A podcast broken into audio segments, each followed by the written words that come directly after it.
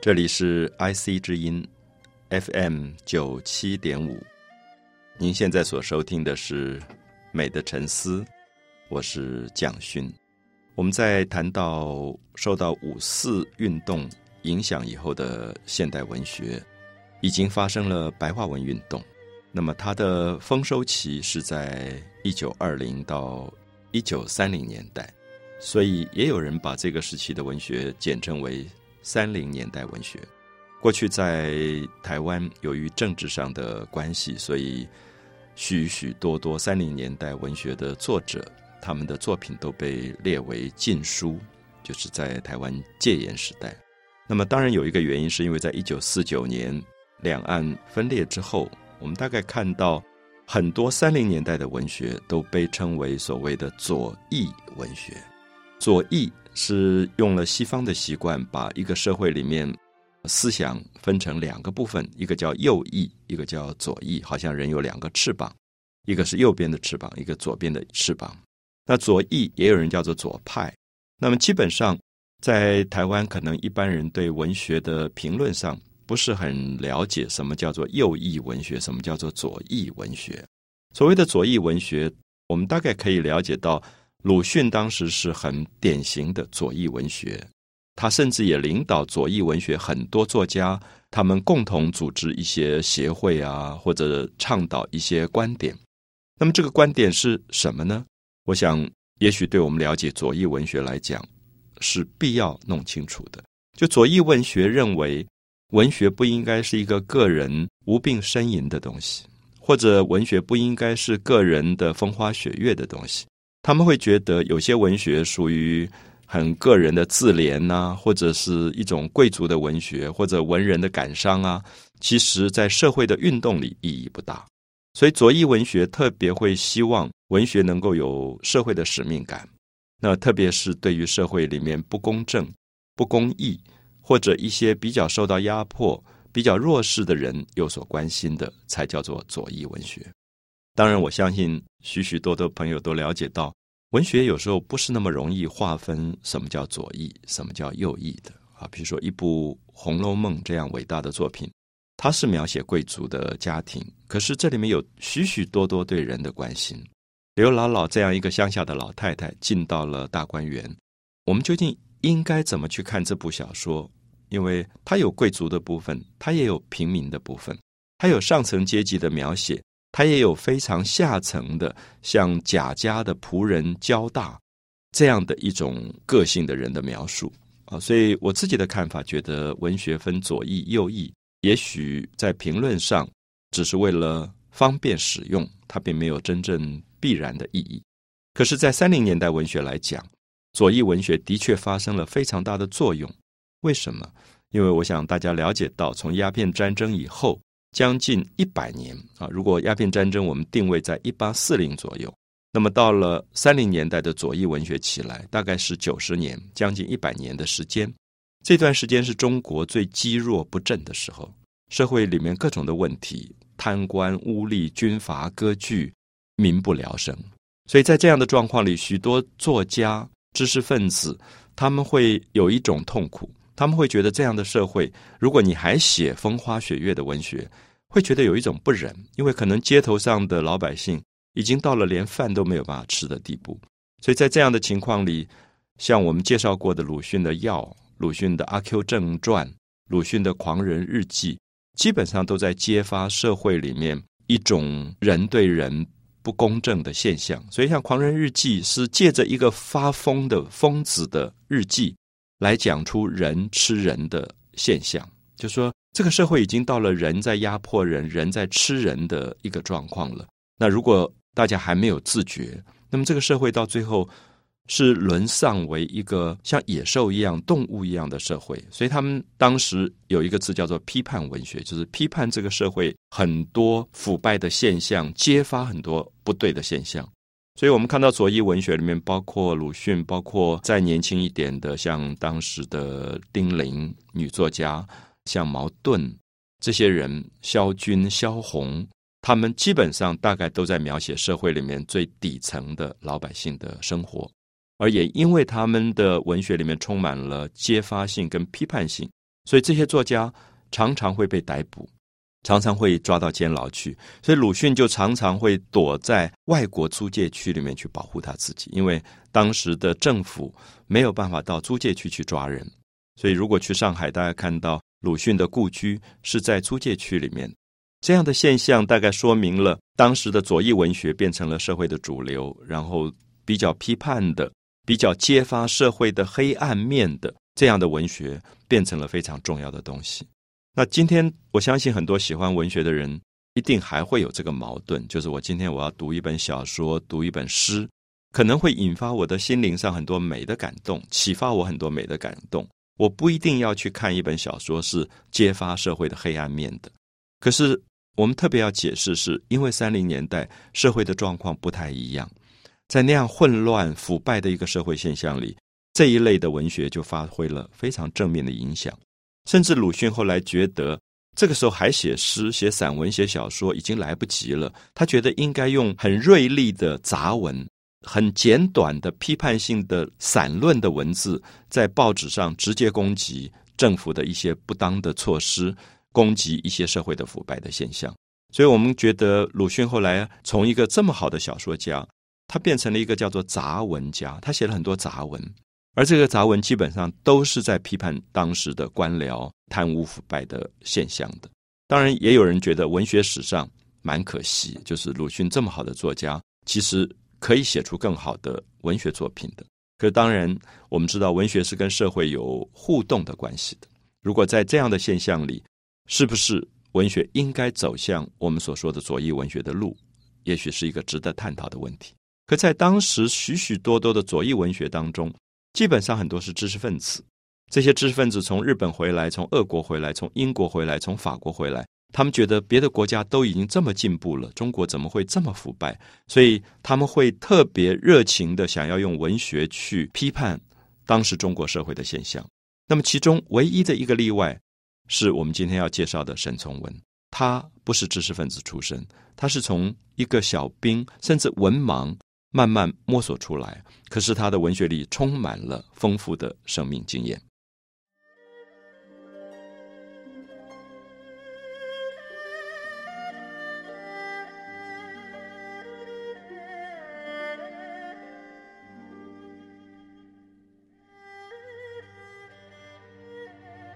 我们曾经在节目里稍微带过一点点的沈从文，所以很多朋友也了解到，他是从湖南西边，我们叫做湘西啊，湘是湖南的简称，湘西这个地方出来的一个当兵家庭的孩子。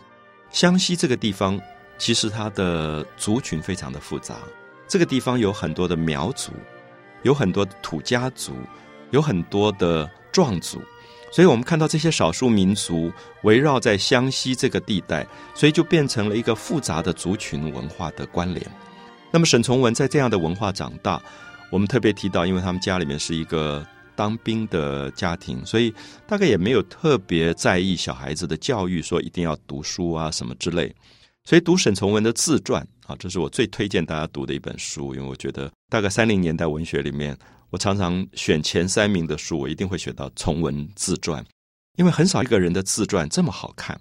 那他好看的原因，是因为他总是在写他逃学。因为我们知道，如果一个人总在写他在学校怎么考试、怎么读教科书，这本书一定没什么好看的。可逃学就很好玩，就是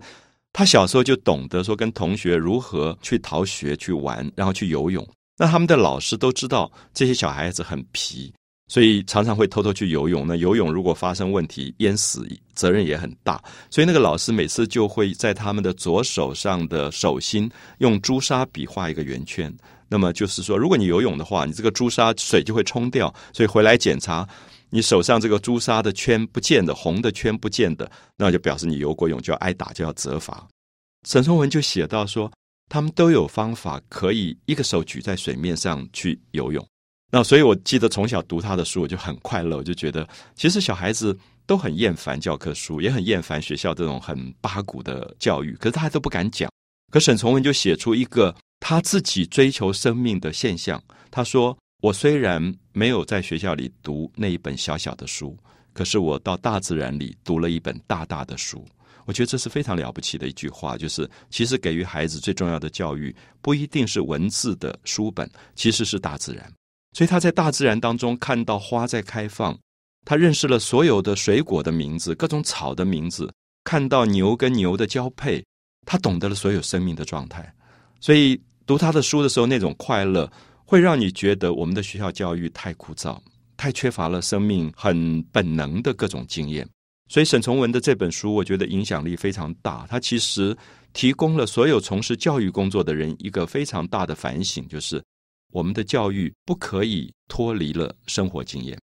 应该要尽量把孩子带进到生活的经验里去学习。如果读了一大堆的书，只是为了考试用的，这个小孩将来一定会出问题，因为他根本不懂得生命到底怎么去应付很多真正生命当中会出现的危机啊、困难这些问题。所以沈从文描写他在荒山野外到处跑的那种故事，里面充满了非常有趣味的东西。那么，当然他看起来轻描淡写，可他同时又在展现他处在一个大时代的变乱当中，他所看到的种种现象。譬如说，他的生活的时间刚好是清末民初，辛亥革命。那辛亥革命在历史上会有一定的讲法。啊，比如说武昌起义啊、十次革命啊、同盟会啊、兴中会，都是很慷慨激昂的那一面。可沈从文在湘西，他看到的革命是一群没有被启蒙的老百姓的无知跟愚昧，所以他们常常随便的被人杀害，然后也不晓得哪一边是清朝，哪一边是革命党，然后他们夹在中间，被这边也杀，被这边也杀。然后他们常常觉得，在这个湘西一个很偏僻的三不管的地带里面，反正今天来一批土匪，他就把老百姓所有的这种种的粮食什么抢走一批，然后第二天又来一个说是清朝的官吏，又把大家粮食抢走一批，所以老百姓永远搞不清楚到底谁是官，谁是土匪。最后他们这个小说里常常让你觉得官跟土匪没有什么差别啊，反正就是来剥削老百姓的，所以老百姓最后就很惨。就是想办法自己组织起一些武装的保全的队伍，就是不管你是官或者是土匪，反正你来抢我们的粮食，我们就跟你拼了。所以这有一点像社会混乱的时代，没有一个有强有力的政府，没有一个强有力的行政制度的时候，那个老百姓在最痛苦的那个状态。可是沈从文也写出了老百姓非常有生命力，他们会自己想办法求生存。然后在这种最混乱的政治局面当中，为自己走出一条活路出来。所以沈从文自己后来就从军了。那从军很简单，就是因为当时一个小孩子到了十六七岁，家里养不活你，所以你就只好去想办法工作赚钱。那如果有土地，你就种田；如果你有一技之长，你就去做工人。那么沈从文也家里也没土地，然后他也没有做工的条件。最后他就去当兵，因为当兵就有一份心想，所以他就跟着军队跑。而跟着军队跑，他就看到了更多当时中国大江南北所有这种混乱的事情。他写了一些短篇小说，写得极好啊。有一篇叫做《丈夫》，大家如果有机会看一下，短短的一个小说，写到说，当时在湖南的湘江流域的河边，有很多叫做吊脚楼。我不知道大家能不能联想什么叫吊脚楼，就是河边这种违章建筑，因为水涨潮的时候会淹起来，所以就把很高的木头架高，上面架了一个小违章建筑，这个叫吊脚楼。当然就是穷人的房子。我们知道，你如果好好的，你当然可以住在土地上，可是你没有土地，最后你就住在河边。可能河边是基本上是不能住的，因为都是水，所以最后用很多的高一点的木材，就把自己的房子架高起来，叫吊脚楼。那么这个沿河岸的吊脚楼，最后就发展成什么东西？发展成水手来的妓院，因为很多船上上下下会在这边停靠卸货，所以很多的女人就在这边做妓女，然后跟水手做一种性的交易，赚一点钱来维持日子。所以所有的行走于江上的人都知道那边吊脚楼有很多的妓女，然后脸涂的白白的。那太阳好的时候，他们就用那个我们缝衣服的线。两条线把脸上的汗毛拔掉，其实也有一点引诱这些水手停船，然后来招待他们。这个故事里面就在写到说，他在这个小吊脚楼里面，忽然就描写到有一个丈夫从乡下来找他的太太，所以这个妓女并不是真的妓女，其实是一个有丈夫的太太，可是因为乡下过日子过不下去了，就是根本没有没有粮食可吃，因为老是被土匪啊、被官抢走了。为了要维生，因为又要养孩子，她就在吊脚楼做妓女。所以丈夫固定的时间会来把她赚的钱或者粮食带回家去。那么这个丈夫来了，他就问她说：“家里怎么样？小孩好吗？然后那个鸡有没有开始生蛋了呢？”就聊一些家常。这个时候忽然有一个人大呼小叫，然后喝醉了酒，就是常常来找她的那个嫖客。然后她就跟丈夫说：“你赶快到后面躲一躲。”然后她就去办事情，然后就跟这个人发生性的交易。然后丈夫就在船上。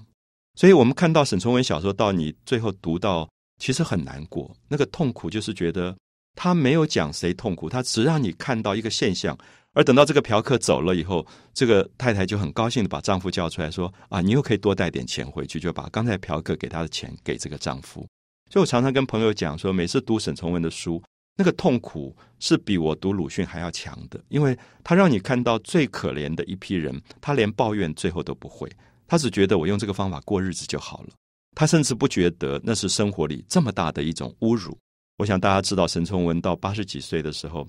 好几次被提名诺贝尔文学奖，很可惜他没有得到。可是我也觉得他其实比许许多多得到诺贝尔文学奖的作家更具备强烈的文学性。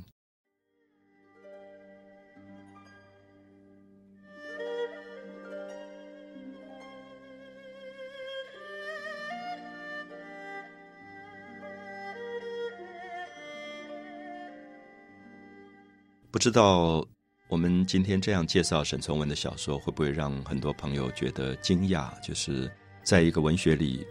曾经有一个时代是这样的悲惨：一个在乡下过着平凡平淡的日子的一个良家妇女，到了兵荒马乱，她必须要用自己的肉体去卖身来维持自己家里的人活着。而这个从乡下远远跑来看他妻子的丈夫，心里面当然充满了难过，可是也想不出任何其他的方法，怎么样养活家里的一堆孩子跟所有的这些老人。所以，好像女人的这个身体变成唯一可以贩卖的东西。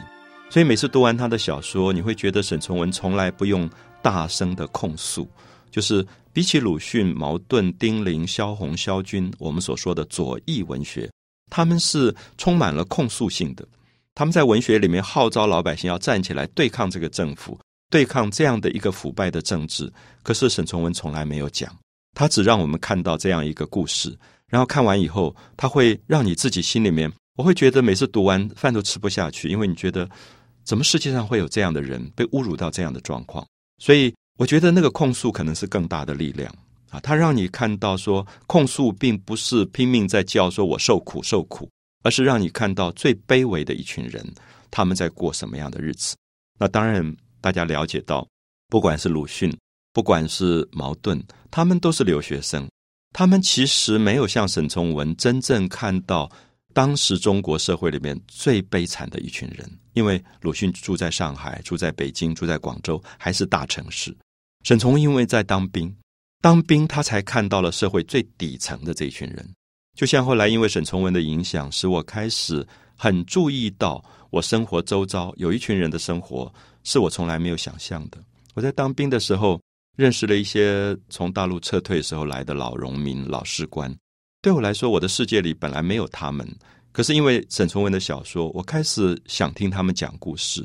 啊，某某人他叫杨天玉。那我就说，哎，杨士官，那我们聊聊天，喝喝酒，这样。他就跟我说，那时候我是少尉排长。他说，排长啊，排长，你你不要叫我杨天宇，这个名字也不是我的。我说啊，不是你的，那你为什么有一个名牌挂在这里，杨天宇？他说，你知道那个时候在山东，然后国共内战战争打来打去，然后乡下都没有饭吃，他们妈妈就叫他打了一车柴，说你要不要到什么？听说有个青岛。这个城市比较大，去换一点米回来，那大家都过不了日子了。那么他那个时候十六岁，他就推了一车柴到了青岛，刚好在打仗，然后他就被抓兵抓走了。我们知道军队当时很多逃兵，那因为逃兵没有这个人以后，他就不发这个薪饷，薪是可能是米粮，那还有薪水。这两样东西就不发，所以他们就会随便抓一个人来递补这个名字。所以，比如说杨天玉跑掉了，真正的杨天玉跑掉了，所以他们就抓了一个十六岁的乡下男孩子，就递补杨天玉。所以他说他的名字就是这样换来的。那这些故事也让我大吃一惊。就是在我自己小学、中学、大学、研究所这样的一个学历过程当中，我会觉得我太幸运了。我没有碰到战争，我没有碰到腐败的政治，所以看到这些人的生命的时候，你会觉得有一种痛苦，就是怎么他们会过这样的日子？那个时候大概是一九七零年代，他们的薪水不到一百块台币，他一辈子也不可能娶太太，所以我会觉得他们的故事跟沈从文的故事非常像，就是他们是社会里面。连为自己控诉都没有能力的人，有时候到花莲去看到一个农民之家，一些呃老农民伯伯坐在那边看着海，你会觉得他的一生如此被糟蹋了。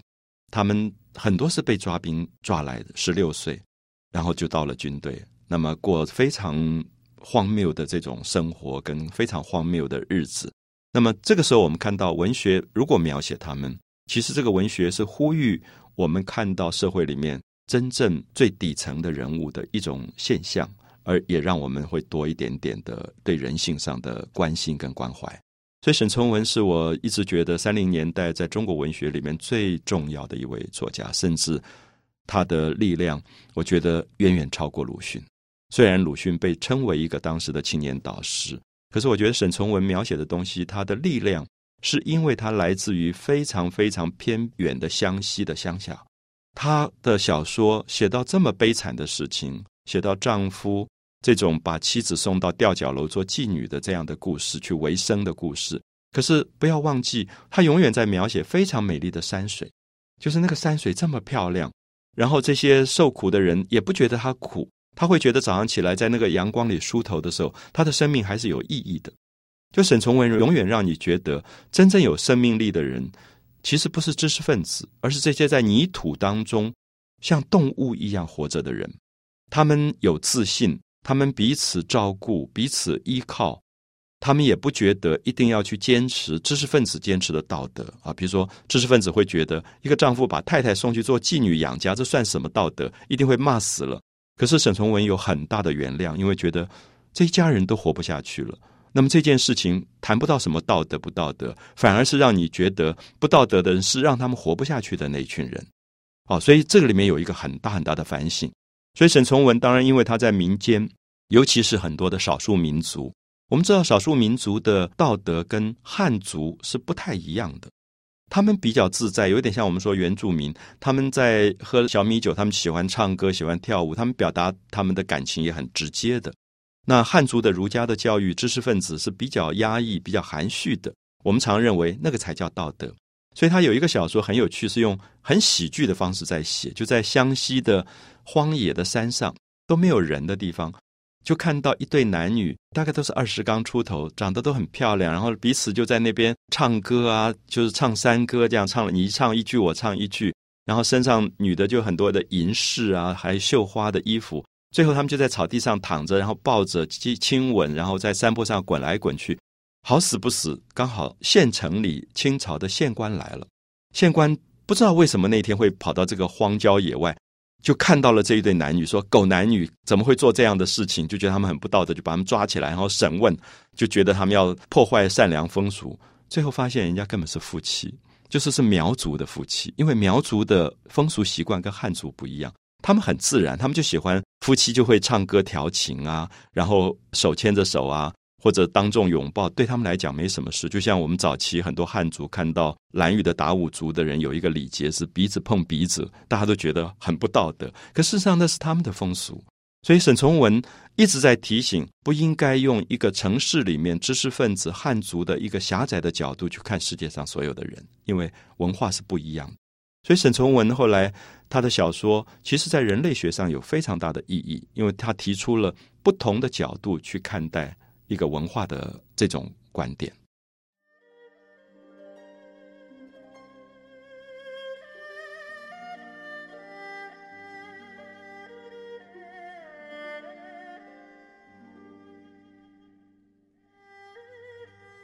我们今天谈到了三零年代。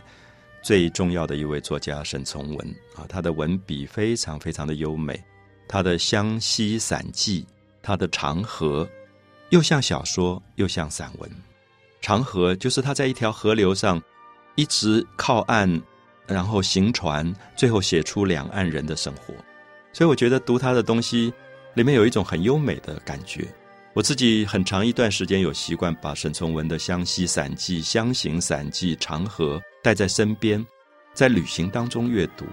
因为我发现沈从文本身也是一个旅游家。他跑遍大江南北，而在跑遍大江南北的过程当中，他就看着人生，记录所有的人的生命现象。他走到一个小村落，认识了一个小女孩，这小女孩叫做潇潇。那么潇潇不过十四五岁吧，刚刚发育的小女孩，长得非常漂亮。然后每天就抱着一个小男孩，然后沈从文搞不清楚他们的关系，以为是潇潇的弟弟吧。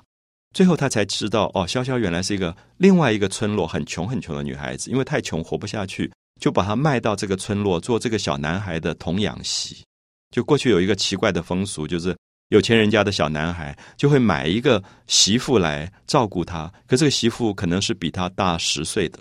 这个潇潇已经十四五岁了，已经发育了，那么这个小男孩可能才三四岁，所以他完全像姐姐在疼他。可是他们的关系是夫妻，当然。潇潇也不太懂事，反正就带着这个弟弟到处乱跑。那么当时就有一个乡下同村落里面的一个从城里回来的年轻人，就爱上了潇潇。那么他大概二十岁左右，所以他们就在恋爱了。那潇潇当然知道他自己是这个男孩的童养媳，可他也不知道那个身份是不准许他跟别人恋爱的。所以最后他们恋爱恋爱，潇潇有一天就发现她怀孕了。好，这样的事情在村子里就不得了，因为潇潇就可能要被处死。因为觉得她是一个不道德的女人，所以沈从文永远让我们看到非常悲惨的一个事情，就是一个天真烂漫的小女孩忽然被放到这样的一个命运过程当中。可她到最后让我们反省的是说，怎么一个社会里面有这样的一个制度，就是这个童养媳的制度，其实就是鲁迅讲的人吃人的制度。可是沈从文没有用这么严厉的字句，他只是让我们看到，如果这个风俗还存在，永远会有这样的女性被牺牲。就是他本来就应该去追求他自由的恋爱，可他又身份上他是这个三岁的男孩子的太太，他必须永远守着他，照顾他。那这个时候，沈从文让我们看到了一个社会里面的痛苦跟矛盾。我想很多人知道，他最有名的小说是《边城》。《边城》这个小说写到一个在边界附近的小城市，有一个以摆渡为生的老人啊，他一生就是。划船把人从这一岸渡到那一岸，然后儿子媳妇都早死，就带着一个小孙女，这小孙女叫翠翠，带着她长大。所以山明水秀，在那样的环境里面，那个翠翠的漂亮，以及她到最后的一个悲伤的恋爱。可是沈从文永远不让他的悲伤变成很痛苦，他还是让你觉得人要活下去。就像潇潇，最后他还是要活下去，他如何忍辱的活下去？好像觉得活下去是非常重要的一件事情，就是变成了民间常常讲的一句话：说好死不如赖活。在西方很多的文学里，描写到一个受压迫的状况，最后都是自杀的悲剧。日本的文学也是。沈从文刚好相反，沈从文总是让你看到受尽委屈的人、受尽侮辱的人。一个丈夫这么善良，把太太送到吊脚楼去做妓女、去养家的这样的一个夫妻，他们最后还是决定要活下来。因为有孩子，有家里面的老人，你好像有责任，所以你不能因为你自己好死你就走了。因为他觉得人活着是有责任的，所以那个赖活好像很卑微，好像很邋遢，可是到最后其实是一个非常了不起的庄严的活着。所以年轻的时候常常不太容易懂民间讲的这句话，说好死不如赖活。那赖活是说很卑微的活着，可是你觉得活着是有意义的。因为，比如说，在民间都相信，一个新生命的诞生本来就有生命的意义在里面。我们不知道这个新生命将来会面对什么样的生活，可能他会面对到战争，可能他会面对到不好的政治、腐败的一个社会。可是，我们还是希望他好好的活着，健康的活着，因为那个活着才是一个唯一的希望的起点。好，所以我想在这里，我们就看到了沈从文跟中国民间文化的一个最深的一个关系。那么，这样的一个作家，到了一九四九年以后，在大陆的文革受到非常大的批判，被下放到养猪户去养猪。可是那个时候，我们看到他写信给他的一个侄子，那个侄子叫黄永玉，是一位大画家。因为他被折磨、斗争，文革要自杀，他写信给沈从文说我要自杀。沈从文跟他说：“你一定要好好的活着。”他说：“你知道我最近把所有的这种不健康的猪都养到非常的健康，非常的肥。”他就在信里面告诉他，人其实活着是无论如何是有意义的。所以我们看到，到了文革结束，沈从文重新被介绍出来。当时哈佛大学、哥伦比亚大学请他到美国巡回做演讲。他的演讲里面讲的就是这个东西，讲他自己如何度过最困难的时刻，维持一个最高的这种生命力。而在下放在猪圈的那个时刻，最困难的时刻，他还写了一部中国服装史，去研究民间的服装、历代的服装，做了非常多考古的这个研究。所以这些老学者，他们的一生也几乎就像一个伟大的故事，然后提供给我们非常非常美的这种典范。所以我想，如果大家读崇文自传，崇文自传事实上是他二十岁的作品。他最后结尾的时候说，他到了北京大学，他好想进大学去读书，然后考不去。可是他后来到大学去教书了，那也是那个年代的一种特例，就是。一个人，他的小说写的这么好，后来胡适介绍他，很多人介绍他，他就在大学里教书，所以他就写了《从文自传》。那个时候他二十岁，说为自己取了一个新的名字，叫做沈从文，这是他自己取的名字。就是他原来是一个军人，就是我们叫投笔从戎。那后来他决定要走读大学，走文学的路，他就给自己取了一个名字，叫做沈从文。这是他的自传的最后的一句话。那所以我觉得，从对年轻人的成长的鼓励来讲，《从文自传》也是一本非常非常重要的书。美的沉思，我是蒋勋。